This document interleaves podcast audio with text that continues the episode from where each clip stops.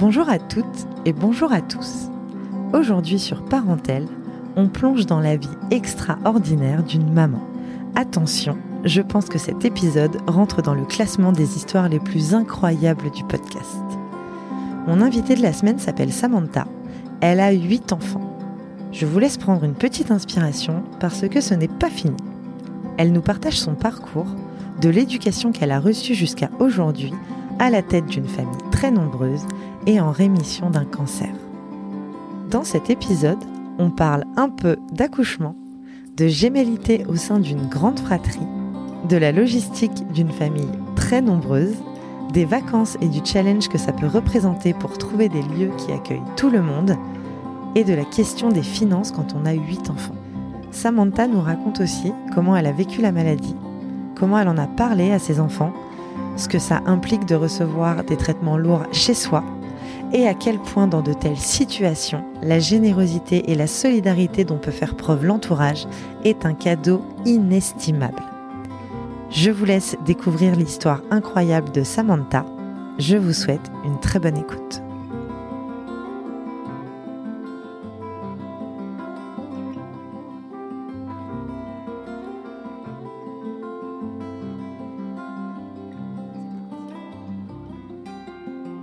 Bonjour Samantha. Bonjour Joanna. Merci beaucoup euh, d'avoir accepté mon invitation et surtout d'être là parce que tu vas nous le dire, mais tu viens d'un petit peu loin et tu es venu jusqu'à chez moi, donc merci beaucoup. Avec plaisir. Euh, comme je te le disais en intro, je n'ai pas du tout préparé cet épisode parce que on ne se connaît pas et on s'est parlé peut-être 10-15 minutes au téléphone et euh, l'étendue du sujet est telle que je n'ai pas pu préparer. Donc euh, voilà, je vais découvrir en même temps que tout le monde ton histoire et, et, et ça va ça va être peut-être dans tous les sens, mais je pense que ça va être génial. Est-ce que pour commencer, tu peux, s'il te plaît, te présenter? D'accord, donc euh, je m'appelle Samantha, euh, j'ai 37 ans et je suis maman de 8 enfants. euh, C'est ça. Tu viens d'où? Je viens de Toulouse. Ok, ouais, donc voilà, je te disais, moi je suis en région parisienne, donc on est vraiment loin. C'est ça. T'es à Toulouse même? Non, on est dans le sud de, le sud de Toulouse. Ok. Euh, ok, alors euh, est-ce que tu peux peut-être euh, nous présenter rapidement tes enfants, enfin les âges, les, les prénoms, euh, ton mari, je sais pas si tu es mariée. Oui, ouais, ouais okay. on est on est mariés, donc donc mon mari s'appelle Benjamin, on est mariés depuis 16 ans. Ouais. Et tu disais tu as 37 ans. Ouais. Donc tu l'as connu hyper jeune. jeune, ouais. On est mariés depuis 16 ans et on se fréquente depuis euh, 20 ans. Donc tu as passé plus de temps avec, avec... que sans lui ouais, dans ta c'est vie. Ce qu'on se disait. Ouais. c'est rigolo quand tu passes le cap. Ouais. Euh, du coup voilà, euh, on a Rosanne qui a qui va avoir 15 ans cet été. Ensuite Emma qui a 13 ans et demi. Euh, Mélodie qui a 11 ans et demi. Euh, Jeanne qui va avoir 10 ans dans un mois, Paul qui a qui va avoir 8 ans à la fin là du mois dans quelques semaines. Alice et Mathilde qui sont des jumelles OK, qui vont avoir 6 ans et Thomas le petit dernier qui va avoir 3 ans le même jour que son frère. Chose okay. improbable. T'as, que deux mecs dans toute cette Mais, équipe là. Et les deux sont nés euh, le, le même 31 jour. mai. À Incroyable. 5 ans, euh, 5 ans d'intervalle. Incroyable. Incroyable parce que mon dernier, il était, le terme était prévu pour le 23. Donc tu te dis un huitième, euh, tu vois. Euh... Bah non, non, non, non, 31. J'étais déclenchée, euh, voilà. Euh, est-ce que, alors du coup, tu, ça fait 20 ans, tu disais que vous êtes ensemble avec ouais. Benjamin. Benjamin. Benjamin. Euh, vous vous êtes rencontrés du coup au lycée, non? Ouais. ouais. Ouais, ouais. Ok. Vous aviez, toi, 17, 17 ans, ans, ouais, un truc comme ça. Euh, Est-ce que euh, tu avais déjà eu des histoires avant? Tu avais déjà eu des petits copains euh... Oui, oui, j'avais déjà eu des petits copains. Et tu avais déjà eu des histoires sérieuses? J'avais eu une histoire sérieuse. Euh, et est-ce que tu, à cet âge-là, tu te projetais déjà euh, en tant que maman? Est-ce que tu avais déjà envie d'avoir des enfants ah oui. Ouais, toujours. Alors en fait, euh, moi, c'est vraiment euh, c'est l'histoire de ma vie les enfants. Ok. Non mais j'étais quand j'étais petite, en fait, je m'occupais déjà des plus petits que moi. T'avais des frères et sœurs? Non. T'as je suis fille unique. fille unique. Ouais, je suis fille unique. Incroyable. Je suis fille unique, mais par contre, je viens d'une grande famille parce que mes parents viennent de familles nombreuses aussi. Ils sont 7 et 8 enfants. Ah, ah oui, d'accord. et donc j'ai eu beaucoup Ouais. de cousins et cousines. On a grandi ensemble. euh, On a, on a passé toutes nos vacances ensemble. Donc euh, pour moi, c'était. Ouais, mais quand tu rentrais le dimanche soir euh, de la fin des vacances, t'étais toute seule. J'étais toute seule, En ouais, fait. Ouais. ok. D'accord. Et donc, euh, donc voilà, toi, t'as toujours. J'ai toujours voulu une grande famille. Quand j'étais jeune, je disais que j'aurais 10 enfants. Ah oui, J'en ok. suis pas loin. Je- Ouais. Je, ferai pas les 10. Mais, D'accord, mais. mais c'était, je disais ça comme ça, quoi. Je disais, ouais, moi j'aurais 10 enfants. Et Benjamin, il a accepté, tu vois. Et Benjamin, ouais, lui, Il, il, est- avait- il- enfin, il savait, hein, c'était mon projet, donc. euh, Ouais, et lui, il était, Et il était euh, d'accord avec il était ça. d'accord. Et lui, tu sais si il avait le même projet plus ou moins, ou si en tout cas il voulait des enfants, euh, plusieurs. euh. Ouais, ouais, lui, il voulait 6 enfants. Ah ouais, ah Donc, tu ouais. vois, on est tombé sans, sans le vouloir, en fait. hein. La Ouais. vie a fait que euh, pile Ouais. poil au milieu. T'as un peu rencontré la bonne personne aussi parce rencontré- que euh, dire à un mec à 17 ans, coucou, je veux 10 enfants. Moi, les mecs que j'ai rencontrés à 17 ans, euh, j'aurais pas pu leur dire ça, tu vois. Ouais, bon, alors après, je lui ai peut-être pas dit à 17 ans. euh, mais... mais oui, très ouais, vite. ouais, euh, vous a étiez. euh, Ok. Et, euh, et- ah oui, d'accord. Donc en fait, quand vous avez eu Rosa la première, Rosanne. Rosanne la première, vous saviez que c'était loin d'être la dernière. Oui, ouais, oui, ouais, voilà. Tout à fait. Et pourtant, euh, j'ai eu un accouchement très compliqué. Ouais, Euh, mais bon, voilà. ouais. C'était, Et- ça remettait rien en cause. Du coup, t'avais quel âge quand t'as eu Rosanne? J'avais 22 ans. Et, donc, et pareil, t'en voulais tôt. Oui, oui. Ouais. ouais. Ouais, c'était c'était une urgence. en Oui, fait. parce qu'en un- fait, euh, j'avais dit, euh, j'avais dit moi à 35 ans, euh, c'est fini quoi. Je sais pas pourquoi je m'étais mis ça dans la tête. c'est fini, genre tu peux plus ou c'est fini, ouais, genre, tu je veux plus? non, je veux plus. Je, je, je me sens, enfin, tu vois, je, oui, je me disais après bon, faut, Ouais. il faut reconnaître que j'ai eu des parents un petit peu âgés Ouais. Et euh, bien que ça ait été une richesse, j'ai vu aussi ce qui pouvait être plus compliqué.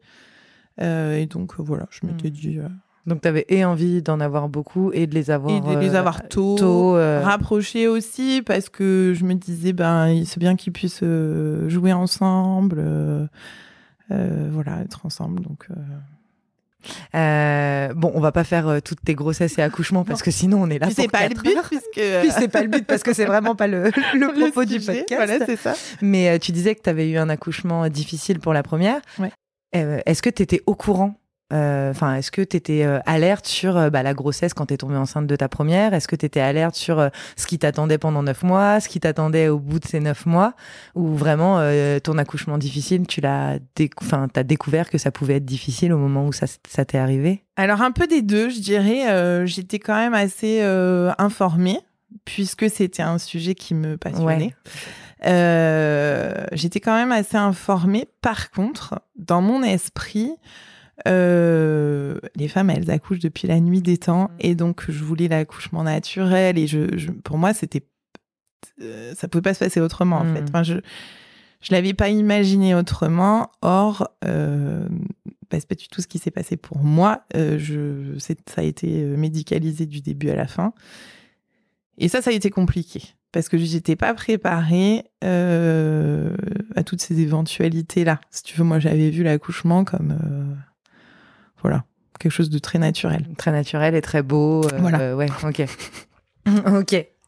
Euh, ok. Et ça t'a pas du tout refroidi ou, ou, ou bloqué pour ton envie de famille nombreuse derrière euh, T'as pas eu peur que ça se reproduise euh? Non, non, franchement, ça m'a pas refroidi. Alors, j'aurais pas recommencé tout de suite, bien que j'en ai. Enfin, elles ont 18 mois d'écart, hein, euh, Rosanne et Emma. Ok.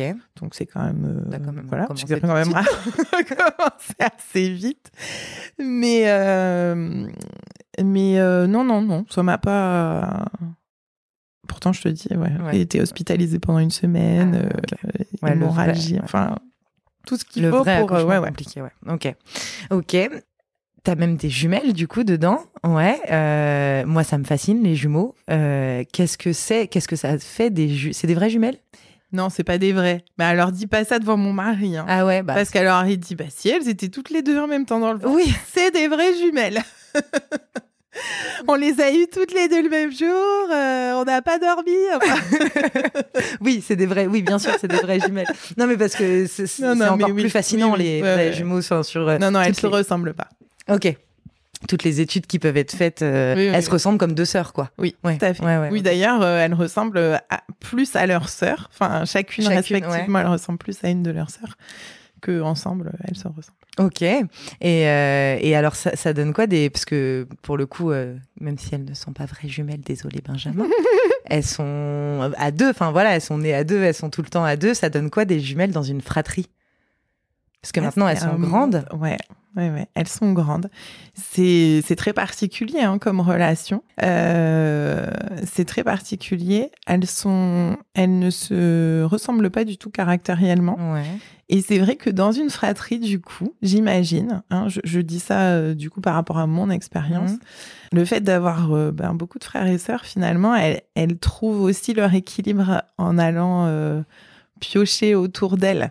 Donc elles ont cette, euh, cette proximité l'une avec l'autre, mais euh, elles trouvent aussi leur équilibre Mhm. en étant proches euh, de frères et sœurs qui leur ressemblent peut-être plus En termes de caractère. dans certains, Ouais. voilà, dans certains traits de caractère. Ouais, donc en fait, elles sont peut-être très heureuses justement d'être dans une famille nombreuse et pas d'être euh, juste des sœurs. euh, Enfin voilà, c'est ouais. Mais c'est vrai que c'est hyper intéressant parce que euh, les jumeaux, on dit souvent que bah déjà ils sont souvent très différents en termes de caractère, d'envie, de tout ça, et euh, et souvent ils il y en a un en plus qui, en général, s'éloigne un peu plus de l'autre. Et donc là, je trouve ça génial pour elle d'être au milieu d'autres frères et sœurs plus grands et plus petits en plus. Oui, parce Il y a qu'il y a un Thomas petit, après, voilà, ouais, ça. Et, euh, et de pouvoir, ouais, comme tu dis, aller piocher, aller. euh, Ouais. Et alors. Surtout que les besoins sont pas les mêmes au même moment. Tu vois, tu dis qu'il y en a un qui se, qui se met un petit peu en retrait par rapport à l'autre. Euh, sur ces six dernières années, ça n'est jamais la. Enfin, tu vois, ça bouge. Ah, c'est jamais la même. ouais. D'accord. Il y a des moments où c'est plus l'une qui a Ouais. besoin, des moments où c'est plus l'autre. Mais est-ce que tu dirais que quoi qu'il arrive, elles se retrouvent Ah oui, Ouais. oui, oui, bien sûr. Ouais, ouais. Elles ont besoin l'une de l'autre. Elles, Mm. elles- elles- elles ne vivraient pas l'une sans l'autre. Mm. Euh, Elles ont quand même toujours besoin de savoir euh, que voilà. Ok. Bon, et puis alors moi, euh, bon, maman de deux jeunes enfants, moi j'ai des questions hyper pragmatiques qui me viennent sur cette famille hyper nombreuse, tu vois. Euh, vous vivez dans une maison? Et on vit dans une maison. ouais. Euh, comment les chambres sont réparties? Je trouve que c'est Alors, ben, euh, on a deux enfants par chambre. Euh, on a quasiment toujours eu deux enfants par chambre, puisque euh, il y, a- il y a eu un petit moment où Rosanne, elle a eu une chambre toute seule. Mais finalement, tu vois, même maintenant, euh, à 14 ans et 13 ans et demi, quand on pense, enfin, quand on leur dit, bon, on va, on va organiser la maison différemment pour que vous ayez euh, chacune euh, votre chambre, puisqu'elles sont plus grandes, euh, ben, elles n'ont pas envie. Ah ouais, elles, elles sont ont pas envie. toutes les Ouais. deux. euh, Ouais, parce que euh, c'est voilà, c'est la confidente. Donc en fait, les deux plus grandes sont ensemble, ensuite les deux suivantes, enfin, et puis euh, les jumelles, et puis les deux garçons. Ah oui, ok. Les deux garçons, alors qu'ils ont un vrai Voilà. écart d'âge, Ouais. ils sont ensemble. ils sont euh, ensemble, mais ils sont contents d'être ensemble. Ils sont contents d'être ensemble. Et vous avez quoi comme voiture? Alors, on a euh, un Opel Vivaro qui est la plus grosse voiture qu'on peut conduire avec notre permis. Ok, qui a un permis. euh, Euh, oui, Voiture permis classique, quoi, voiture, voilà. Euh, Opel Vivaro 9 places, coffre rallongé. Bref, tu ne peux pas faire plus gros en termes de de, de voiture qu'on peut conduire. mhm. Mais on ne rentre pas tous dedans. Oui, mes calculs rapides m'ont fait dire que toute la famille ne rentre pas non, dedans. non, non. Ça a été le gros, le gros questionnement en fait parce que. euh, eh ben parce que voilà, euh, pour conduire une voiture où on peut être 10, il faut changer de permis. Mhm. Alors, changer de permis, ça veut dire qu'on doit tous les deux passer le permis. Euh, ce qui n'est, enfin, qui, qui, qui- voilà, hein, qui a un coût, qu'on doit donc changer de voiture. Euh, voiture qui va consommer plus, qui que tu payes plus au, au péage, Mhm, tu payes plus vrai. en termes d'assurance, tu perds plus. Enfin bon, voilà, ça, ça a vraiment un coût au quotidien. Et euh, on s'est dit, écoute, franchement, euh, on est 10 ensemble à bouger, je veux dire, hein, Mhm. dans, dans une voiture quand on part en vacances. Ouais. Donc, euh, on a vite fait le calcul. On s'est dit, écoute, c'est pas grave, on va faire différemment. Donc, quand on part en vacances, on part à deux voitures. Alors, des fois, bon, bah, euh, on part avec les grands-parents ou quoi, donc euh, les. Donc on loue un bus. Non, non, les, on a un ou deux enfants Ouais. qui vont avec les grands-parents, voilà.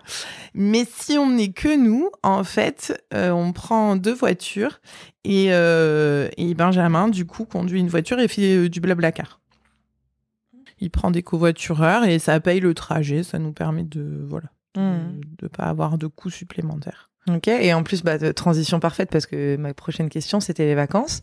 Euh, vous partez où en vacances?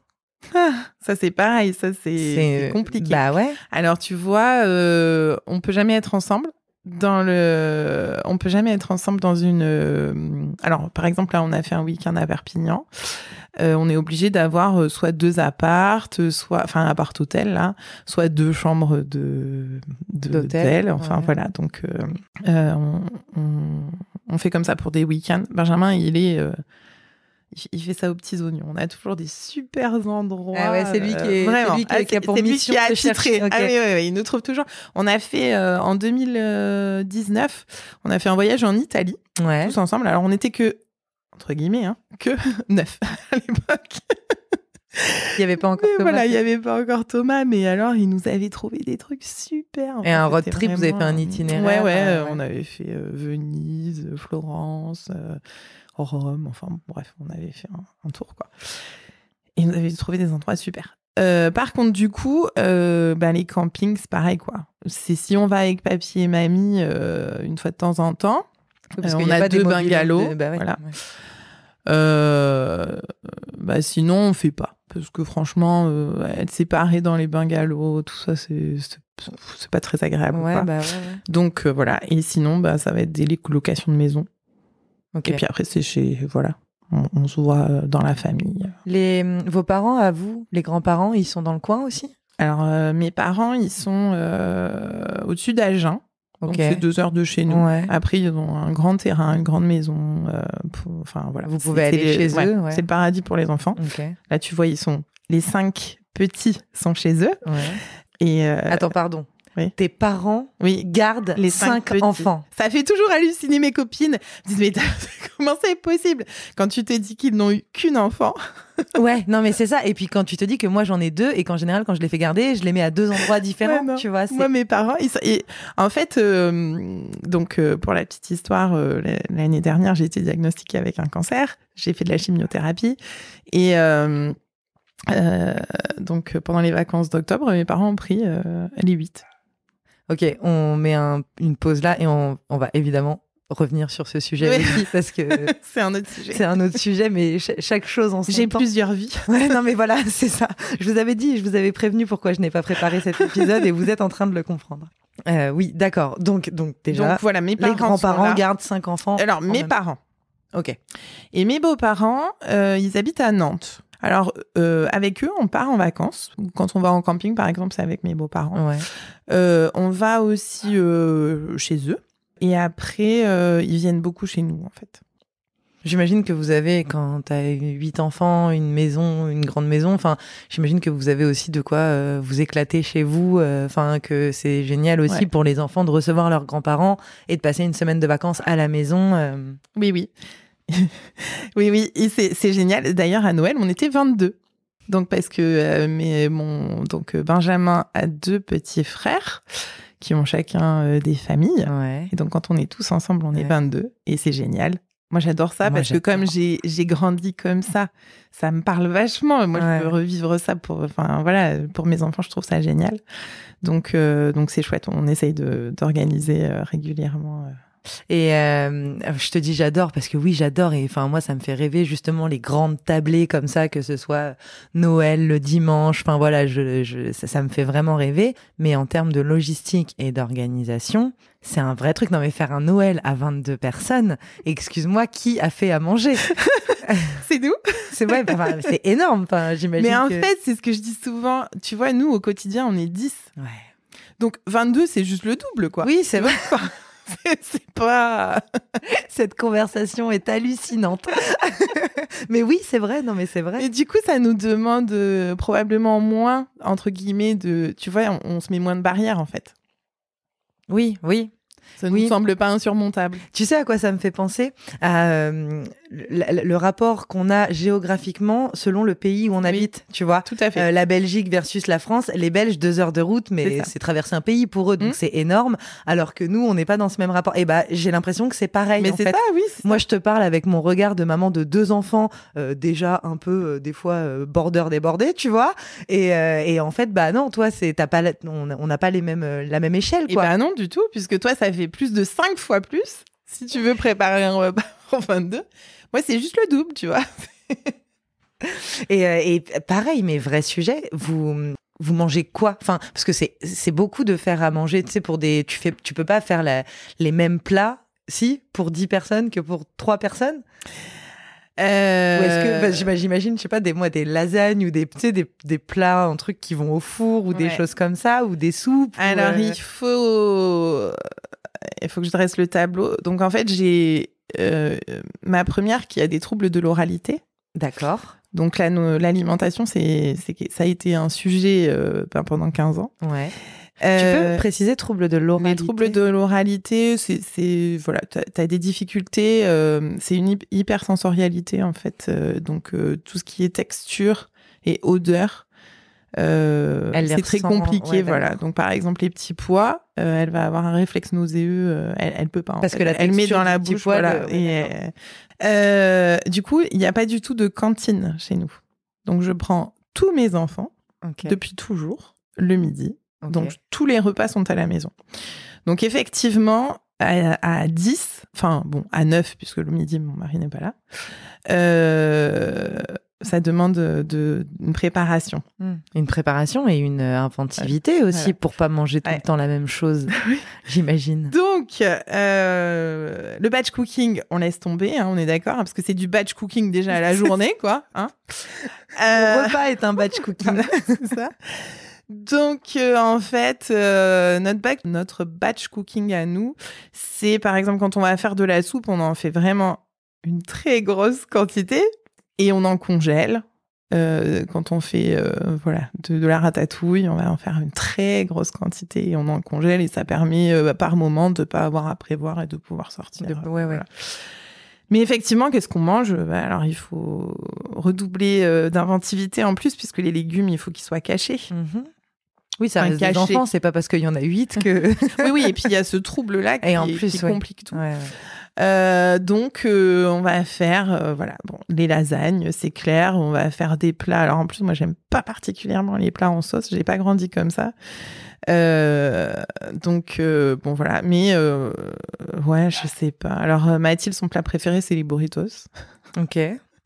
donc, mais en fait, on essaye de faire des choses qui vont être faciles à. Ben, qui vont pas prendre trop de temps de préparation quand je dis pas trop de temps, c'est quand même, euh, ça demande du temps, mais euh, je veux dire, je me souviens à une époque où on faisait des verrines, quoi. Hein, on va pas faire ça, mmh. hein, jamais. voilà. En plus, on cuisine quasiment tout maison.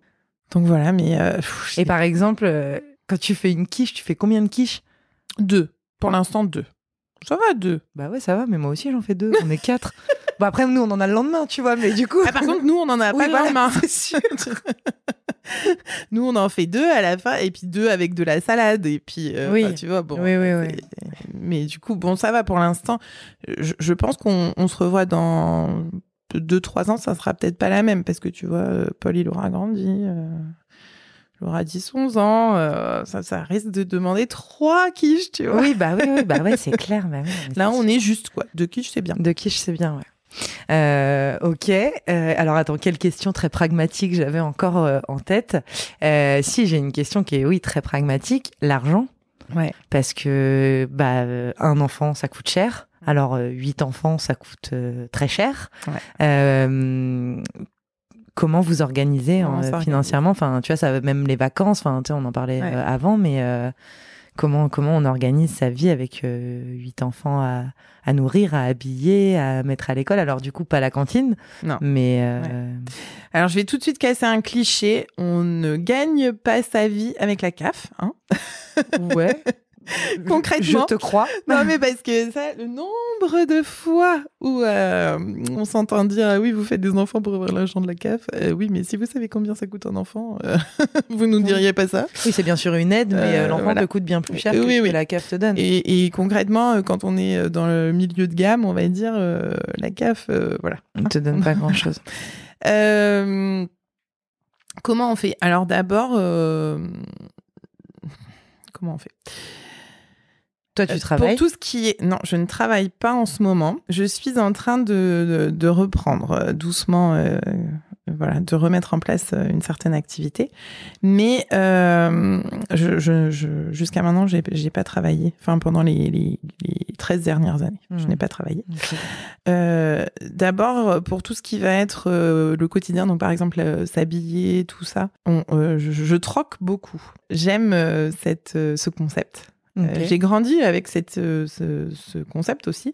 Mon père, euh, pourtant j'étais toute seule, hein, c'était pas un besoin, hein, Ouais, ouais. plutôt l'idée en fait de euh, un besoin contre un besoin. Euh, donc voilà, quand j'étais à Nantes, il y avait un groupe qui c'était un groupe Facebook qui s'était créé et de troc et c'était très chouette. Et quand on est arrivé à Toulouse, en fait, je l'ai recréé et ça a très bien fonctionné. D'accord. Et, Oui, parce que euh, j'allais te demander, tu troques avec qui Mais donc Ouais, avec ouais. les gens Alors au début, ça a été compliqué euh, à mettre en place parce que c'était pas dans les mœurs. Ouais. Mais maintenant, euh, puis on en parle de plus en plus en plus. hein, Ouais. sur, euh, voilà. Donc euh, voilà, on troque pas mal, euh, ça nous aide beaucoup. Ok, donc tu troques des fringues contre des fringues. Voilà, oui, même même certains jeux pour Noël des fois contre voilà des, des vêtements euh, dont ils ont plus besoin, Ok, ok. Ou, voilà, ou un service, par exemple. Quelque chose que j'ai troqué, euh, qui, sort de l'ordinaire. Par, on, on, on a fait une fête de famille, on avait besoin d'une salle. Et euh, j'avais rencontré quelqu'un qui avait une salle.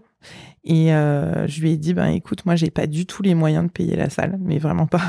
c'était, une super salle. Et euh, bon, c'était hors saison, parce que c'était une salle pour des mariages, tout ça. Et euh, je lui dit, par contre, euh, ben, je peux t'aider, je peux t'aider dans ce que tu veux. Et donc, en fait, j'ai passé une semaine à l'aider à ranger. Elle avait besoin de faire du tri. Enfin, donc, euh, j'ai troqué de mon temps. Et, euh, et en échange, on a pu utiliser la salle pendant un week-end. Ok, ouais, c'est pas mal. hein, Tu vois, franchement, ça nous- c'est- Ouais, ouais. Voilà. Donc, euh, on, on- on fait comme ça. Euh, pour, pour le quotidien, pour tout ce qui est alimentaire, on, alors déjà, on, on utilise que des produits de base. hein. On, Ouais. on, on fait beaucoup, beaucoup, beaucoup nous-mêmes.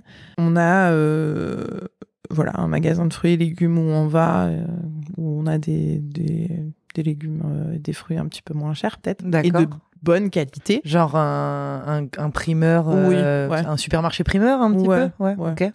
Et puis on a un boucher euh, qui, euh, qui est super sympa dans notre village. Et euh, quand il a su qu'on était famille nombreuse, qui nous a fait euh, un, un pourcentage. euh, Ah. Donc euh, voilà, super sympa. Ah, mais ouais, franchement. Super sympa parce qu'en fait, même, tu vois, mon beau-père qui a l'habitude d'acheter sa viande en, en supermarché, euh, quand il vient, il, il dit elle est super bonne la viande et en fait elle est moins chère que ce que je paye au supermarché quoi. Ah Parce oui. qu'avec le pourcentage, Avec le du pourcentage, coup, ouais. ça, tu vois. Ouais. Donc ça nous aide bien aussi. Euh, voilà. Après on utilise euh, par exemple la fourche. Je sais pas si tu connais. Euh, on en parle beaucoup en ce moment sur les réseaux sociaux. Un peu comme Too Good. To Go, non C'est pas ça Alors ça on utilise aussi. Ok. Too Good To Go. Non, la fourche, ouais, c'est. Ah, j'ai pas le mot. Ça me vient pas. Une coopérative, voilà. Ok. Une coopérative de, de produits bio. Euh, et du coup, tu as, Et coopérative également moins cher. cher. Ouais, Ouais, ouais. C'est des produits qui sont beaucoup, enfin, qui sont moins chers. Euh, donc, ça nous permet, voilà, d'avoir certains produits euh, bah, de bonne qualité et euh, accessibles. Hmm. Oui, et puis c'est alors même si euh, c'est pas forcément euh, c'est pas toujours moins cher de mieux consommer, mais quand tu ne fais que mieux consommer, ça revient moins cher. Oui, c'est ça. Voilà. Oui, c'est ça. Oui, voilà. C'est exactement ça. Donc voilà. Après, c'est sûr que euh, dans notre quotidien, euh, on va pas tous les jours au resto, euh, tu vois. Enfin bon, mais ça nous manque pas en fait. Hein. C'est c'est pas un sacrifice. On le vit pas du tout comme un sacrifice. Hmm. Nos enfants non plus d'ailleurs. Hmm. Donc euh, voilà. Et puis pour les vacances, euh, bah tu vois par exemple par moment euh, je vends certaines choses euh, je ou euh, voilà je vais donner un cours ou je vais donner enfin et tout cet argent on le met de côté et puis euh, Ouais. et puis bah après Tout l'argent qui faire, arrive en euh, plus. voilà voilà et puis après on, on part sur euh, euh, tu vois on met euh, 10% de ce qui vient de côté Donc 10% du salaire de Ouais, ton mari ouais. de, De côté. côté. Et pour les vacances. Ah, non, non Non. pour euh, tout ce qui est euh, imprévu euh, voilà et on a toujours fait comme ça et c'est ce qui nous a permis d'acheter une maison quand on avait 21 ans Parce que à Parce que la banque- Alors, c'était pas un gros apport, mais Ouais. en fait, la banque, on n'avait jamais été à découvert et on mettait 10%. Et, Et on- ouais. donc, ils Et- étaient partants pour nous suivre, alors que, mais personne ne voulait nous suivre. Quoi. Franchement, on était jeunes, on n'avait pas. euh, T'as acheté quand? On a acheté en 2008, donc en pleine crise, hein, entre guillemets, Ouais. euh, à l'époque. Ouais. Crise économique. Ouais. Et, et pourtant, euh, ça, enfin, c'était le gros miracle. Ouais, ouais, ouais, ouais. Non, mais ouais. Et- Mais comme quoi, même sans, je veux dire, en fait, c'est pour dire que même si, si on a, euh, si, euh, si on vit, euh, enfin, si, si on a des finances saines, on va dire, euh, même sans beaucoup, on peut faire euh, beaucoup. Et puis, bah, en fait, juste toi, t'as pas le choix, quoi. Ah oui, bah non. Tu peux pas te permettre Non, de faire autrement. Donc, euh, donc après, c'est trop bien que t'adores ça et que c'était un peu toujours ce que t'as voulu, cette grande famille. Oui. Donc, les grandes tablées, donc les grands repas. Enfin, ça impliquait forcément euh, tout ce qu'il y a derrière. Mm. Mais ouais, aujourd'hui, euh, heureusement que t'aimes ça parce que t'as pas le choix, quoi. Ah oui, non. Mais oui, je comprends, je comprends bien. Et est-ce que les enfants, avec leurs copains, est-ce qu'ils se rendent compte du coup de bah, de cette différence que ça peut amener d'avoir une famille nombreuse, de pas pouvoir faire euh, je sais pas, peut-être que les copains prennent l'avion pour aller en vacances avec les parents l'été, peut-être que les copains euh, vont manger chez McDo, peut-être que, enfin, tu vois, des trucs que, bah, vous, tout de suite à 8, c'est forcément plus anecdotique parce que euh, c'est Mm. c'est hyper cher, quoi. Euh, alors, j'ai pas l'impression. Ouais. En tout cas, c'est pas comme ça qu'elles le, le ressortent quand on est avec euh, des personnes euh, autour de nous. Enfin voilà, quand je les entends parler, franchement, je crois qu'elles elles sont bien comme Elles ça. sont très bien comme Ouais. ça, ouais. Elles aiment, euh, elles aiment. et là, par exemple, Rosanne, elle a fait un voyage scolaire euh, à Rome il y a la semaine euh, avant les vacances là. Et tu vois, elle nous envoyait des petits messages. Vous me manquez. Je, je- je pense que voilà, on a un certain équilibre ensemble. Et elles aiment ça. Elles, elles sont assez fières en fait. Hein, Ouais, c'est bien, mais c'est hyper bien. Et je sais pas s'il y a, ce serait une bonne question, mais je sais pas s'il y a beaucoup de d'ados de 15 ans qui envoient vous me manquez à mes parents, tu vois, sans, euh, enfin, c'est c'est c'est un Ouais. vrai acte d'amour à 15 Ouais, ans d'envoyer ce genre Mm. de message, tu vois. Donc euh, donc euh, ouais non, bah, je pense que vous êtes en- comme tu dis hein, dans parfait équilibre. Et euh, je voulais parler avec toi euh, d'éducation Ouais. parce que quand on s'est eu au téléphone, tu m'expliquais que ta maman, Mm. euh, enfin tes parents peut-être, mais je crois que tu me parlais surtout de ma ta maman. ouais. euh, était un peu euh, précurseuse dans euh, ce qu'on appelle aujourd'hui euh, l'éducation un peu bienveillante et positive. Mhm. Je mets des gros guillemets parce qu'aujourd'hui, attention, hein, ça a la vie dure. voilà, je mets des très gros guillemets, mais euh, mais que euh, que bah toi, t'avais un peu été élevé comme ça, enfin pas pas qu'un peu d'ailleurs, je crois, Mhm. complètement Mhm. été élevé comme ça. Euh, Est-ce que tu peux m'en- nous en parler? Parce que bah, je trouve ça Ouais. hyper intéressant. Déjà, je trouve ça hyper intéressant en 2000 euh, en 2023, mais alors. Ouais. euh, Alors euh, oui, c'est vrai que moi j'ai une maman, donc comme je t'ai dit, euh, voilà, elle a eu le temps euh, d'étudier avant puisqu'elle ne m'a pas eu jeune comme moi j'ai eu mes enfants. Donc elle était passionnée en fait par l'éducation. Elle a eu une enfance un petit peu compliquée. Et elle s'est intéressée en fait à faire différemment. En plus, elle était instite.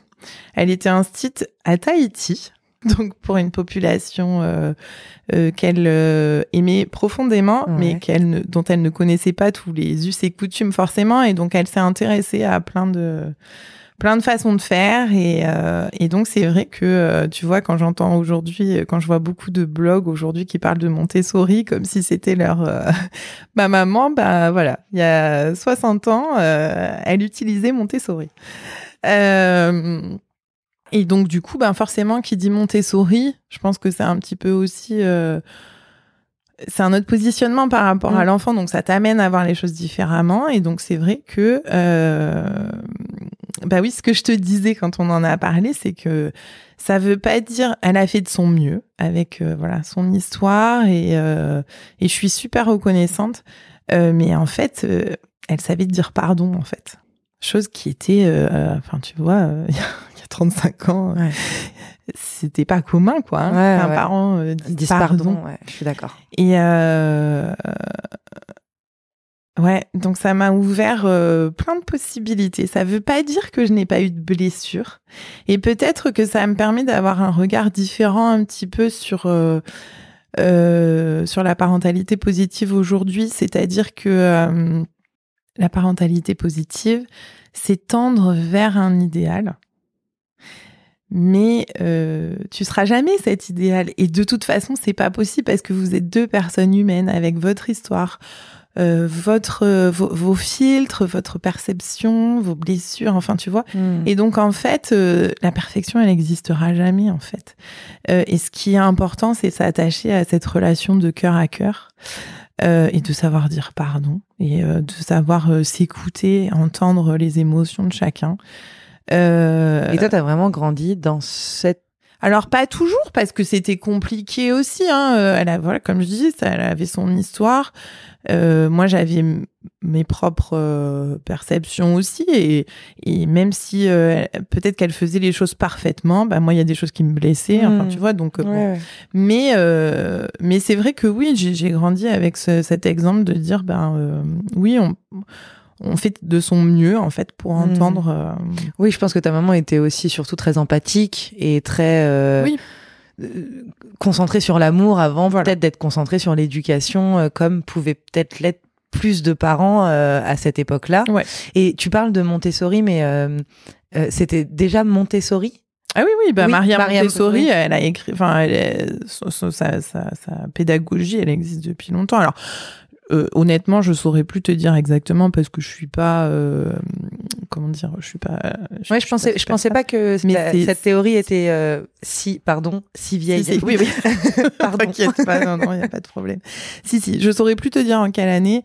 Euh, alors peut-être que voilà, ça n'existait pas à ses débuts, je sais plus, mais enfin, ça existe Oui, depuis oui, très, très, très longtemps. Oui, puis comme tu dis, elle a eu le temps de, de, de s'en informer et, euh, et puis elle a eu la curiosité aussi. Et puis je pense que en étant à Tahiti, en fait, c'est une autre culture et fait. que ça ouvre des c'est riche. perspectives. Voilà. Alors c'est pas forcément ni mieux ni moins bien que ce qu'elle avait connu en France, mais euh, mais euh, mais ça ouvre des perspectives. Et puis et puis mine de rien, à cette époque-là, euh, bah quand t'avais envie de savoir quelque chose, tu prenais pas ton téléphone pour taper Ah dans la barre de recherche Google, quoi.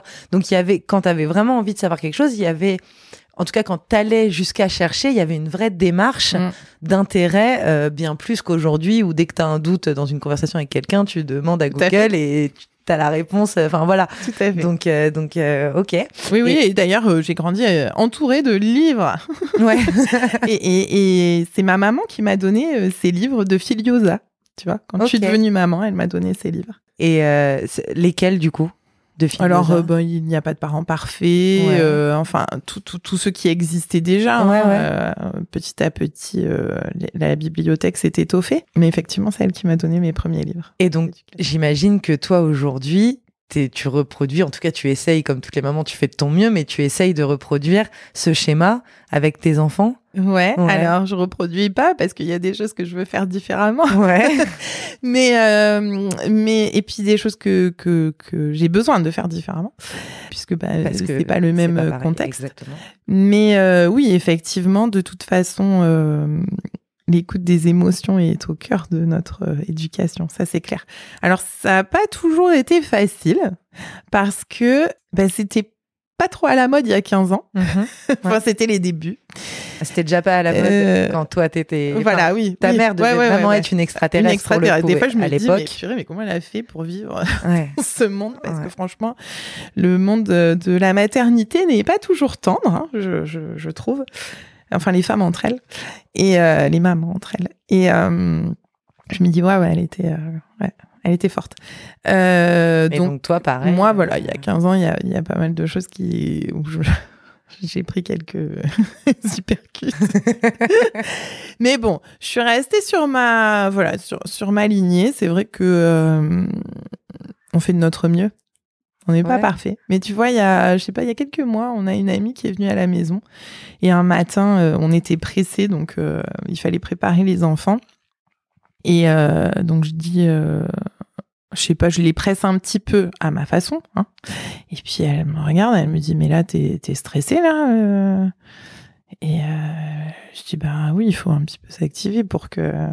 Puis elle regarde ma grande, puis elle lui dit, mais elle crie jamais. puis Rosanne qui lui dit, bah non. ça m'a fait plaisir. Ouais. Parce que oui, ça m'arrive de crier. Ouais. Je rassure tout le monde. Enfin, euh, j'aimerais bien ne pas crier, mais voilà. Mais en fait, ce qui reste à Rosanne, bah, c'est que je crie pas. Ouais. Parce que en fait, quand ça m'arrive, bah, je, je, je- je m'excuse et voilà, je suis désolée. C'était voilà, voilà comment moi je me sens, pourquoi je me suis sentie comme ça. Ouais, ouais. Et euh, Et est-ce que de base, tu as un tempérament euh, assez calme? Euh, de base, hors, euh, hors parentalité, hors maternité, toi, toi vraiment Samantha Parce que je pense que ça, ça joue aussi, tu vois, c'est un vrai. je euh, sais pas. Tu sais pas? C'est marrant parce que j'imagine, j'imagine différentes personnes qui m'écoutent et ce qu'elles pourraient dire. je me dis, je sais pas.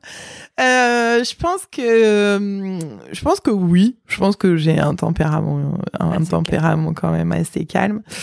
Euh, mais je pense qu'en fait, c'est- ma vision de l'enfant qui est complètement différente et donc qui me permet d'avoir un détachement euh, euh, dans les moments de crise, on va dire. Ouais. tu vois, de, de pouvoir prendre de la hauteur et Et est-ce que du coup, chez toi, ça gueule, les enfants? Ou est-ce que le fait que, que je sais pas, Benjamin, euh, ou est-ce que vous- le fait que vous soyez globalement calme, euh, ça se répercute aussi sur les enfants? Alors euh, ceux qui viennent à la maison disent euh, en général que c'est assez calme pour huit enfants. Pour huit enfants. Donc on revient dans le contexte, il y a huit enfants, donc forcément euh, il y a des moments où ça parle. Quand il y a beaucoup d'excitation, voilà, hein, ça part comme chez tout le monde parce que ben quand on monte très haut, on descend très bas aussi, hein, donc ça, ça ça va dans les deux sens. Euh, mais en règle générale, euh, oui, c'est assez C'est assez calme. assez calme. Ouais, ouais. Oui, parce que bah parce que c'est pas la façon dont on a de. Alors après, par contre, euh, il y a des habitudes qui se prennent aussi à l'école des fois, hein, Ouais. qu'il faut recadrer. Ouais. Ouais, c'est non mais ouais. Et puis pas les mêmes selon Non. les enfants, sauf que quand il y en a un qui prend une Ouais, ouais. habitude, il la montre Ouais, aux yeux de tout le monde. Donc, Voilà. euh, Donc ça, euh, voilà, ça demande un Hmm. petit peu de recadrage. Euh, après, on est beaucoup dans. Enfin, je pense qu'on enseigne le mieux par l'exemple. Donc c'est vrai qu'en général, je dis est-ce que tu m'as déjà vu faire ça? Hmm. Non, bon bah voilà. Donc Bon, bah, on fait pas ça. on fait pas ça. Ouais, ouais. Voilà. Ok. Euh, ok. Et, et tu as dit un truc hyper intéressant tout à l'heure, c'est que euh, euh, tu fais de ton mieux et que euh, quoi qu'il arrive, il y aura des casseroles. Et en fait, je trouve ça hyper intéressant parce que je trouve que euh, notre génération, euh, donc euh, nous là, les les, les parents d'aujourd'hui qui euh, qui essayons de faire au mieux avec les nouveaux outils qu'on qu'on nous amène, et on le fait en se disant, bah parce que moi j'ai pas eu ça. Donc moi j'ai ces casseroles là donc je vais faire ça comme ça pas de casserole. Mais il y aura aura toujours des toujours. casseroles. Mais enfin voilà. Et, et oui on- et il faut quand même utiliser les outils d'aujourd'hui. Je trouve ça Mhm. hyper intéressant. Mais ça va pas il y aura toujours des traumatismes et il y aura toujours des casseroles et elles seront bah forcément plus ou moins légères selon les contextes familiaux selon l'éducation selon plein plein de choses mais il y en aura quoi qu'il arrive donc merci de le préciser Ouais, oui, tu vois Non, mais je pense que c'est hyper important, surtout avec euh, voilà le- le- tous les débats d'aujourd'hui. C'est important de se souvenir que euh, oui, des casseroles, il y en aura. Par contre, c'est bien de donner les outils. Mm. Euh, voilà. Et que finalement, ce qui prime, je pense, euh, c'est vraiment l'amour. Enfin, c'est cette relation de cœur à cœur. Mmh, ouais, ouais. Je- Évidemment, je ne peine que d'accord avec ça. Euh, mais du coup, tu l'as un peu annoncé tout à l'heure, mais je voudrais qu'on en parle aussi. Tu as été diagnostiqué d'un cancer. Ouais. Euh, déjà, comment tu vas aujourd'hui? Aujourd'hui, ça va Ça va? Ouais. Euh, C'était quand? Enfin, t'avais quel âge c'était l'année dernière. J'avais 36 ans. euh, grosse surprise. Ok. Grosse surprise parce que euh, j'avais jamais eu de problème de santé. Comment tu l'as su? Enfin, comment tu Je suis arrivée euh, aux urgences euh, en occlusion intestinale. Qu'est-ce que c'est? Une occlusion intestinale, c'est quand tu as le, le- les intestins bouchés. Ok. Donc, toi, t'es allé aux urgences parce que t'avais hyper mal au ventre. Alors, je vais pas faire l'histoire longue, mais oui, en fait, euh, ça a mis quand même trois jours à me diagnostiquer, euh, enfin, à, me di- à- à ce que j'arrive euh, en, en occlusion intestinale. hein. Je me suis plainte de mal au ventre euh, le, le mardi soir et j'ai été opérée en urgence le vendredi. Donc, tu vois, j'ai fait deux Petite fois l'hôpital, voilà, ouais. Mais euh, bon, voilà. Mais c'était la grosse surprise. Ok. J'avais pas d'antécédents familiaux, aucun, euh, une hygiène de vie, euh, voilà, euh, je bois pas d'alcool, je fume pas, euh, enfin tout, tout, tout ce qui pour eux est signe d'eux, quoi. hein. D'accord. Et donc, tu as eu des traitements, tu as eu de la Mhm. chimio? Oui, alors en fait, euh, donc j'ai été opérée en urgence une première fois, j'ai eu une stomie. Ok. Euh, donc ça, ça a été un gros. euh, je ne savais pas ce que Tu c'était. connaissais pas Non. avant de. Non, je ne savais pas du tout ce que c'était. Et donc, euh, donc quand tu te réveilles, euh, tu te dis, oh là, il m'arrive quoi? Ah oui, ils te l'ont mise et Ouais. tu ne savais pas. Non, tu non, l'as non. découvert Ah en oui, te oui, oui, réveillant. oui. Ouais, En fait, ils ont appelé mon mari en me disant, c'est une urgence vitale. Euh, Est-ce qu'on peut faire ça? Oui, parce Enfin, que pour avoir fallait, l'accord, euh, voilà. bien sûr, Parce que moi, j'étais endormie. euh, Ouais, ouais, ouais. Oui, bien sûr. Mm. Mais Une euh, stomie, pour euh, ceux qui savent pas, c'est une petite poche pour euh, récolter le caca. oui, en un anus artificiel. Voilà, c'est pour ceux qui peuvent pas aller euh, aux toilettes. Si vous voulez un super compte, vous allez voir Stomy Busy. Oui, voilà. Moi, c'est comme ça que je suis ce que c'était, mais ouais. Mais du coup, moi, le lendemain, ma belle-sœur m'a envoyé Ce son compte. compte. Et ça m'a permis de dédramatiser. Vraiment. Mm. Vraiment, vraiment. Donc voilà, tout de suite, ils ont mentionné le fait qu'il y avait une grande chance que ce soit un cancer. Euh, donc tu passes de tout va bien, euh, ben, euh, ben, je sais pas de quoi demain sera fait quoi. Donc euh, voilà, il y a eu quatre semaines comme ça, puisqu'ils ont fait une biopsie, le temps d'avoir les résultats. Donc résultat, le jour de nos 15 ans de mariage, on arrive chez l'oncologue et cancer. euh, Mm. on, se- on est opéré, enfin il faut vous opérer en urgence. Donc, te réopérer. Donc voilà, donc il me réopère dix jours plus tard. Alors par euh, chance, euh, ça s'est bien passé. Ils ont pu euh, me remettre en continuité, donc m'enlever la stomie Ok. au moment où ils m'ont opéré du cancer. Donc, tu l'as pas gardé je voilà, je l'ai gardé un mois et demi. Ce qui déjà suffit. Oui, oui, oui, ouais. oui, oui, surtout que c'était pas facile. J'ai fait des allergies, enfin bref, peu importe. Euh, donc voilà, euh, opéré. Et puis ben là, il y a l'analyse de la tumeur. Donc on attend encore. Mm. Bon, il faut se remettre de l'opération, ce qui était un petit peu moins facile parce qu'il y a eu quand même, c'était une grosse opération. Puis début août, on me dit ben euh, il faut faire de la chimio. Mais alors, attends, parce que du coup, quand t'apprends ce cancer le jour de tes 15 ans de mariage, Ouais. t'es tout seul avec ton mari Ouais. chez l'oncologue. Ouais. Les enfants ne savent pas. Non. Et On en a parlé. Oui, oui, on, euh, on en a parlé dès que tout vous de suite. Ouais. On en a parlé tout de suite. On a tout de suite mis des mots. Euh, Toi, t'étais comment? Est-ce que t'as vu euh, ton monde s'écrouler ou est-ce que euh, est-ce que t'as vu ça comme une épreuve à passer? Est-ce que je sais pas Est-ce que tu tu- t'es dit euh, c'est fini? Enfin, tu vois, je je sais pas. Ouais. euh, je- Honnêtement, euh, devant l'oncologue, euh, j'ai retenu. Je suis sortie de là, je me suis effondrée. Enfin, j'étais Ouais. en larmes. En plus, en fait, on était chez l'oncologue avec le petit dernier, Thomas. Donc mon mari devait rentrer à la maison. Donc en fait, on n'a pas été ensemble. En fait, il est parti. Je me suis retrouvée toute seule à attendre devant euh, l'anesthésiste, enfin pour aller voir l'anesthésiste. Mhm. Donc euh, toute seule, bah oui, je me mets à m'effondrer. L'anesthésie, je l'avais vue euh, bah, quelques deux semaines avant pour faire une coloscopie. Quand elle me voit, elle me dit mais qu'est-ce qui vous arrive? On avait le même âge, on avait parlé. Enfin, je dis bah j'ai un cancer. Puis elle était, euh, Ouais. voilà, euh, livide quoi. Donc euh, bon bref, là j'ai beaucoup pleuré, euh, mais on s'est séparés, c'était compliqué quand même. hein. Ce moment-là, cet après-midi-là, parce que ben on a vécu chacun chacun de son côté, alors Mm. qu'on avait besoin en fait D'être ensemble, bah ensemble oui. et de le. C'est le pire moment, je pense, pour être toute seule, Voilà, euh, ouais. juste après l'annonce. C'était un petit peu compliqué. Et puis, euh, mais bon, je me suis dit, écoute, euh, voilà, hein, c'est c'est une euh, c'est une étape à passer. Alors là, il n'y avait pas vraiment de doute. De toute façon, il fallait fallait se faire opérer. Euh, donc je sais pas, je, je me suis pas posé vraiment beaucoup de questions. Je me suis dit, on y va. Peu Qu'est-ce qu'ils t'ont dit? Ils t'ont dit euh, euh, chaque étape après l'autre. euh, D'abord, on vous opère. Après, il y aura peut-être d'autres traitements. Ils t'ont un peu annoncé ou... Alors franchement, je vais être honnête, je trouve que la communication, euh, il y a besoin de cours. Honnêtement, il m'a, il a jamais prononcé le mot cancer en fait à ce moment-là. C'est moi qui suis allée chercher parce que en fait, moi j'ai cherché, euh, je me suis préparée en fait à cette annonce et donc j'avais cherché euh, ben, comment ça revenait en fait une biopsie, qu'est-ce qu'on pouvait euh, attendre de cette Mhm. biopsie. Et donc, euh, quand il m'a dit euh, oui, un adénocarcinome, je dis donc c'est un cancer. euh, puis, enfin voilà, je, je lui posais des questions et c'est vrai que c'était assez vague, tu Mm. vois. Et donc oui, à ce moment-là, il m'a dit bon, voilà, selon ce qu'on trouvera, il, pourra y avoir entre deux mois et six mois de chimio ou pas de chimio. Enfin, Ok. euh, voilà. Bon, c'était très très vague. Hein. Mm. Il y avait pas, on savait pas trop à quoi s'attendre honnêtement. Donc pareil, la deuxième fois, j'ai fait pareil. Je me suis préparée à, la- à l'annonce de la suite puisque Mhm. l'analyse de la tumeur allait donner la suite. Mhm. Euh, L'analyse de la tumeur qu'ils avaient enlevée pendant l'opération. enlevée, Ok. voilà.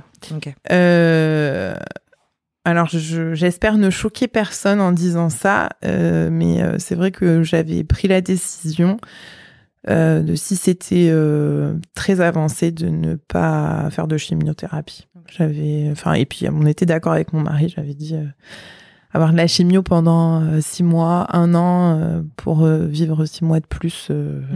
Ok. je- voilà. Ok. Et l'analyse de cette tumeur pouvait dire à peu près. euh, je sais qu'il y a des stades en cancer. Oui, voilà, c'est euh, ça. ouais, c'est l'analyse Ah, de la tumeur. ok. Ça te dit en fait où tu en es, si c'est métastase et, euh, et puis le voilà le stade. D'accord. Donc moi j'étais pile poil au milieu. Tu vois, t'as- mais pile poil au milieu. Ok. C'était à deux et demi. Exactement. Ok. Du coup, bon, on me dit voilà, il faut faire six mois de chimio, Euh, avoir un porte à 4 Donc euh, Ouais. le porte à 4 voilà. Alors là, moi, euh, j'étais pas du tout prête.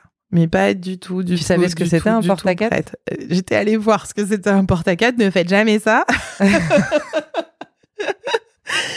Euh, Encore une fois, pour ceux qui savent pas, c'est un petit, euh, un petit boîtier. un petit boîtier qu'on te met euh, en général un peu en dessous de la clavicule voilà. et, euh, et en fait c'est pour éviter d'avoir à te piquer à chaque fois comme ça c'est directement relié à ce boîtier quand tu vas faire euh, tes traitements. Voilà, et c'est pour pas abîmer en fait les veines. les veines, ouais, voilà, c'est ça. Du coup, euh, je me suis un petit peu débattue pour ça. Franchement, hein. j'ai cherché, j'ai cherché d'autres alternatives. Euh, Pas- pour en pas, plus, pour pas le mettre. ouais, pour Ouais. pas le mettre, pour pas avoir de chimio. Alors Ah, pour euh, pour euh, mettre pareil en perspective, j'utilise le paracétamol quand je suis mourante, quoi. Ouais, ok. Donc des médicaments chez moi, il y en Ouais. a vraiment pas, si ce n'est des médecines alternatives ou euh, Mm. voilà. Donc là, c'était euh, le Ouais. jour et la nuit, quoi. Ouais, c'est Hein, clair. là, ouais. ça, ça vient bousculer tout, tout ce en quoi tu crois. On va euh, me mettre un tout- boîtier pour m'injecter du poison. Enfin, c'est. Ah ouais, non. Parce que la chimio, c'est ah oui, comme oui. un poison. Ah bah, hein, c'est Ah bah, moi, j'ai les- j'ai dit, moi, j'ai dit, euh, on, on t'injecte. Enfin, en fait, tu meurs à petit feu. voilà. La, la chimio, c'est Ah comme ouais. ça que tu l'as décrit. Ah ouais. Euh, donc voilà. Bon, finalement, euh, finalement, bon, toutes les portes se sont fermées, donc j'ai fini par avoir le porte à 4 et, euh, et j'ai commencé la chimio trois jours plus tard. J'ai quand même pas été une patiente hyper facile. Je sais pas si un jour mon oncologue euh, écoutera ça, mais je lui en ai fait voir de toutes les couleurs. Euh, D'abord parce que j'ai réagi très très fort et pas très bien À la chimio. à la chimio. C'est-à-dire que la chimio pour mon cancer, ça, son- son- j'ai pas perdu tous mes cheveux, par exemple. C'est pas Mhm. comme pour un cancer du sein. J'en ai perdu beaucoup, mais bon, ça se voit pas. Par contre, ça touche les nerfs. Euh, en fait, tu as des paresthésies. Donc, en fait, euh, pour tout ce qui est motricité fine, j'ai plus la sensation au bout des doigts. D'accord. Et euh, en fait, à ma première chimio, je pouvais plus. euh, Et là, tu l'as plus, non, je toujours l'ai pas. plus, ouais, D'accord. mais euh, mais à ma première chimio, en fait, je ne pouvais même plus. J'avais plus sensation dans toutes les mains. Ça me montait jusqu'aux genoux. Enfin, j'ai réagi mais hyper fort Ok. au produit, quoi. Ça fait partie des effets secondaires, j'imagine? Oui, mais bon, ils te le disent pas vraiment. Enfin, ils, ils te le mentionnent comme ça parce qu'en fait, euh, il y a très peu de gens qui, qui Hmm. réagissent euh, comme ça, ou en tout cas, c'est à terme. Si tu veux, en fait, c'est ce qu'ils disent. C'est petit à petit, ça va s'installer. Mais moi, dès la première, c'était. euh, Donc, on a diminué les doses euh, d'un des deux produits qui donne ça. Euh, bref, bon, voilà, il y, a- eu des péripéties à chaque. Donc, c'était une, semaine sur deux. Donc un lundi sur deux, j'allais en chimio, donc la journée du lundi, et puis après je rentrais avec mon petit Baxter. J'étais branchée pendant trois jours. Le mercredi, j'avais l'infirmière qui venait euh, enlever le, le- Ok, donc tu Voilà. continuais de recevoir de la chimio chez toi? Chez moi, ouais. D'accord. Ouais. Ok. Donc pendant trois jours, j'étais branchée. Voilà. Euh, C'était pas facile. Et, et ouais, parce que du coup, tes enfants, ils ont vu tout ça, ils ont Oui. vu. Ah oui, alors oui, pour revenir sur les enfants. Donc en fait, nous, on a... Désolée, hein, moi aussi, je me perds dans ce que je raconte. Euh, on, on a tout de suite mis des mots très clairs. Je, je pense que ce qui est très effrayant, en tout cas c'est ce que je, je ressens, ce qui est très effrayant pour les enfants, c'est quand, euh, c'est quand ils savent pas, c'est quand il y a un tabou, tu vois. Hmm. Et en fait, nous, on a tout de suite mis des mots, on a utilisé beaucoup de livres. Euh, Il y a des livres qui sont très bien faits euh, et qui sont des histoires hein, pour enfants, Mhm.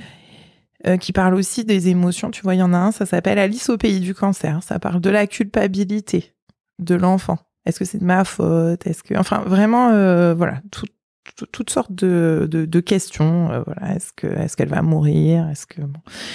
donc on a beaucoup parlé.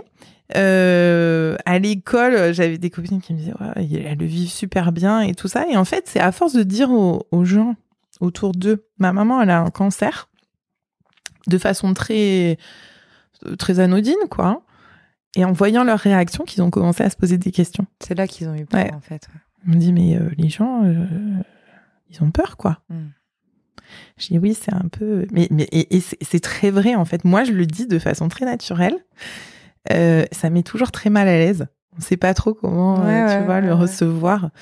Bah, c'est pas habituel. C'est vrai qu'en général, les gens qui ont un cancer te le disent parce que, avec un accablement, parce qu'ils sont accablés, en Mm. fait. Parce que c'est c'est pas, c'est pas volontaire, mais. euh, Non, non, non, non, mais, mais, mais du coup c'est du coup c'est moins commun euh, les gens qui entre guillemets le, le prennent de cette manière-là le Mm. prennent mieux quoi donc euh, donc euh, ouais et puis du coup bah tes enfants après ils ont dû faire face aux réactions euh, des autres. ouais Voilà. plus ordinaires peut-être Mais du coup, euh, du coup, non, ils ont. Bon, alors, je vais pas dire. hein. Il y a des inquiétudes. Encore aujourd'hui, j'ai une de mes filles qui se lève le soir pour vérifier que je suis là, que je vais Ah ouais. bien euh, de temps en temps. Et voilà, il y a quand même euh, certains qui ont plus pris que d'autres. Euh, mais voilà, on en parle beaucoup et et elles ont été,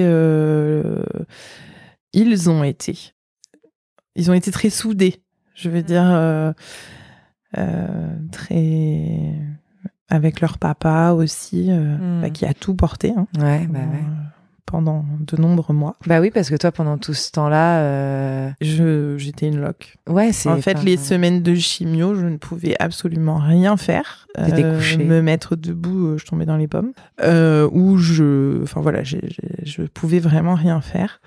Et puis les semaines, euh, la semaine suivante, euh, bon, ça allait mieux. Par contre, on a été très très portés, mais vraiment, euh, les semaines de chimio, en fait, on a eu des repas qui nous ont été préparés par qui? Par un groupe d'amis. Donc on avait tous nos repas qui étaient apportés pendant une semaine. Donc une semaine sur deux quand même. hein. ouais ouais C'est- pas rien hein, pour Parce- 10. hein. Tu vois, là, quand je t'écoutais parler, je me disais, et moi, tout à l'heure, je lui demande euh, qu'est-ce qu'elle mange et comment elle fait des repas, mais j'imagine qu'après des trucs comme ça, c'est c'est- anecdotique, Ah ouais, c'est le cas d'être. bah, si, si, ça- ça- on, finalement, on retombe vite. hein. Tu sais, moi, je me suis dit, euh, ça change toute ta perspective. Alors après, on a toujours euh, eu ce, ce, ce fonctionnement de se dire que rien n'est jamais acquis et qu'il faut profiter du moment. Malgré tout, ça te chamboule et ça te fait prendre Ouais. conscience que vraiment, rien n'est acquis. Rien- Et ouais, que, ouais. voilà. Mais au final, après, quand Mais ça au va final, mieux, quand tu ça va mieux, oui. t'es vite happé par la vie, quoi, hein, parce que bah ça va, ça va vite, et puis parce que ben bon bah ça va mieux, quoi. Donc euh, donc voilà, donc non non ça compte quand même. Mais c'est vrai que oui, en voilà, tout cas, hommage à ce groupe d'amis. Ouais, qui- hommage. Ouais, Mm. hommage, franchement. Mais hommage, à- on a été porté, mais vraiment, euh, ça, ça me donne, euh, ça me donne des frissons parce que il n'y a pas eu un jour où, tu vois, j'ai pas reçu une lettre, un courrier, un cadeau, un coup de téléphone. Mm. un- C'est Vraiment, important d'être entouré. hyper entouré, ouais, vraiment. ouais. Et peut-être que pour toi aussi, euh, bah déjà t'es hyper bien entouré parce que t'as une très grande famille, donc euh, c'est bon. Ça veut pas dire que ça marche très bien, mais bon. C'est pas toujours la famille hein, qui nous a écrit. hein. Pas toujours. Ah ouais Non. Mais dans ton cercle à toi, Ouais, je veux ouais. dire, j'imagine que ça a été un moteur, tes enfants, Oui. ton mari, euh, pendant toutes ces, pendant ces, ces moments où c'était hyper difficile pour toi. Et après, comme tu dis, pas que la famille, euh, les amis, les voisins Mm. peut-être, Ah oui. euh, les collègues euh, de Mm. ton mari. Oui, euh, à l'école, les maîtresses. euh, enfin, il y a des trucs qui se sont mis en place, mais euh, Ça, c'est, c'est, F- sincèrement, jamais de ma vie, je, j'aurais pensé recevoir autant d'amour. Mm. En fait, quand t'as goûté à ça, c'est, euh, je sais pas, ça, ça guérit tout, en Ouais. fait. Enfin, c'est, ouais. Bah, hommage. Et donc, euh, donc maintenant, ça va mieux? Ouais, ça va mieux. T'as plus de traitement? J'ai plus de traitement. T'es re... enfin, t'as repris ton rythme. euh, Oui, ça va, ouais. Ouais. Ouais, ouais, ça va. Euh, franchement, je suis contente. Euh, au début, je me disais, oh là là, mais comment je vais faire? Parce que, euh, bah, parce que on n'en a pas parlé forcément, mais pour gérer le quotidien, quand tu couches tes enfants, t'as une deuxième journée quand même à Mm. faire. T'as, tout le linge, tout le parce que c'est important pour moi de pas le faire peser, de d'avoir vraiment du temps avec chacun et de donc bah du coup je le fais après. Après, ouais. J'ai pas euh, posé ça dans mes questions pragmatiques, mais le linge pour 10 personnes. Alors j'ai une machine 13 kilos qui tourne pas mal. Souvent. c'est ça. C'est pas qu'une fois par semaine. Euh, mais du coup, euh, bah, du coup, tu vois, voilà, par exemple, tout ça, bah, moi, j'arrivais, je couchais les enfants, euh, bah, j'en pouvais plus, quoi. Je me disais, mais comment je vais faire? Comment je vais faire pour gérer le quotidien?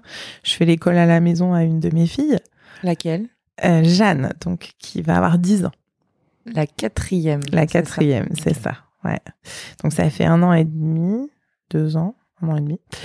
Euh, donc pareil, euh, donc et je, je, je, je peux pas dire bah je le fais pendant la journée, euh, tu vois, je, je fais Hmm. l'école, je m'occupe après de chacun et Euh, est-ce que euh, est-ce que t'as un tips de maman?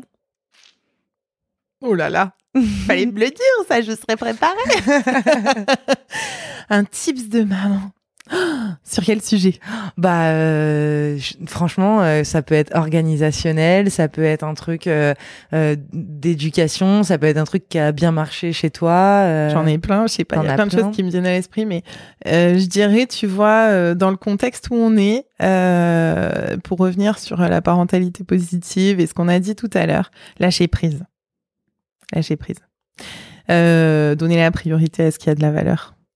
Euh, je pense que c'est important de, de prendre du recul, quoi hmm. tu vois, de, de, de se poser, de se dire euh, qu'est-ce qui compte pour moi, Mhm. qu'est-ce qui a de la valeur pour moi? C'est différent pour chacun. Et en ouais. fait, il Y y a aucun jugement, il y a aucun, tu vois, il y a aucune bonne réponse. Mais par contre, prendre le temps de le faire, Mhm. chacun pour soi, et pas parce que, et pas faire quelque chose parce que c'est l'influenceuse qui a fait ça et qu'elle est géniale et qu'il faut faire pareil parce qu'en fait, ça fonctionne pour elle, mais ça fonctionnera pas forcément pour nous avec nos enfants. Euh, et tu vois, euh, je vais animer les ateliers. Euh, c'est c'est pas des c'est- c'est pas euh, c'est pas une méthode toute prête à utiliser en fait. C'est revenir à l'intérieur de soi Mmh. et, euh, et et le deuxième truc que je dis à toutes mes copines, c'est de de se guérir. de ses propres casseroles. Ouais. Ouais. Je pense que la prochaine fois que tu, tu, tu te sens euh, submergé face à ton enfant, si tu te demandes, tu pourras te dire, ben en fait, c'est parce que là, c'est mon enfant intérieur Ouais. qui va pas bien, qui a une blessure et qui est, euh, qui est, euh, et je suis obligée de réagir, mais c'est parce que c'est là, c'est Mhm. viscéral, quoi. C'est toi, en fait, qui est en souffrance à l'intérieur de toi. Mm. C'est, euh, j'arrive pas à, re- à retrouver le titre. Il y a un livre d'Isabelle Filiosa, les au cœur des émotions de l'enfant. Mhm. Euh, que, que tu lis en tant que parent en te disant oui, je vais avoir des clés pour et qui te met une gifle en te disant non, en fait on te parle à ton enfant, enfin on te parle Ouais, à- ouais. à, l'enfant, à l'enfant que t'étais, à l'enfant Ouais, qui est en toi. Mm. Et, euh, et bah, moi je me suis fait écraser par un camion avec ce livre, mais euh, mais oui, bah du coup. Mais c'est une, ça, pour moi, en fait, c'est ce que je dis toujours euh, à mes copines quand elles me demandent, mais pour toi, qu'est-ce que, comment tu enfin, comment, comment on se prépare, quoi. Mais soigne, enfin, l'intérieur, quoi. Parce qu'en réalité, euh, tes enfants, c'est, un miroir. C'est un miroir et, et pour pouvoir prendre de la hauteur et pour pouvoir euh, avoir, euh, voilà, ce détachement un petit peu dans certaines situations, pas, pas- de pas réagir avec tes tripes, quoi. hein, euh, mais euh, il faut faut aller voir à l'intérieur de soi. Ok, bon, et eh ben merci beaucoup Samantha pour Avec tout ça. Franchement, des fois tu as, lancé des petites bribes et je me suis dit ah mais j'aurais trop voulu aborder ce sujet aussi, mais bon, nous n'avons malheureusement pas quatre heures, euh, mais euh, merci beaucoup beaucoup pour ton partage et, euh, et très belle continuation pour la suite. Merci toi aussi. Merci beaucoup.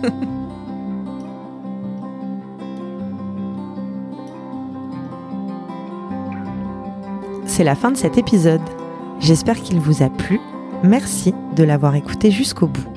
Je suis très heureuse de vous annoncer qu'aujourd'hui, jeudi 23 novembre, jour de sortie de cet épisode, ça fait un an jour pour jour que Samantha a reçu sa dernière chimio. Je pense que c'est un très beau clin d'œil. Bravo Samantha, belle vie, plein de belles choses pour la suite et merci encore pour ton témoignage ici. Si vous êtes encore là, merci beaucoup. Vous pouvez soutenir le podcast en vous abonnant sur votre plateforme d'écoute, en lui mettant 5 étoiles et un petit commentaire sympa sur Apple Podcast et en partageant les épisodes qui vous plaisent sur vos réseaux sociaux et autour de vous. Je vous laisse et je vous dis à la semaine prochaine. Petite exception cette fois-ci, l'épisode sortira dans une semaine. D'ici là, prenez soin de vous. Je vous embrasse.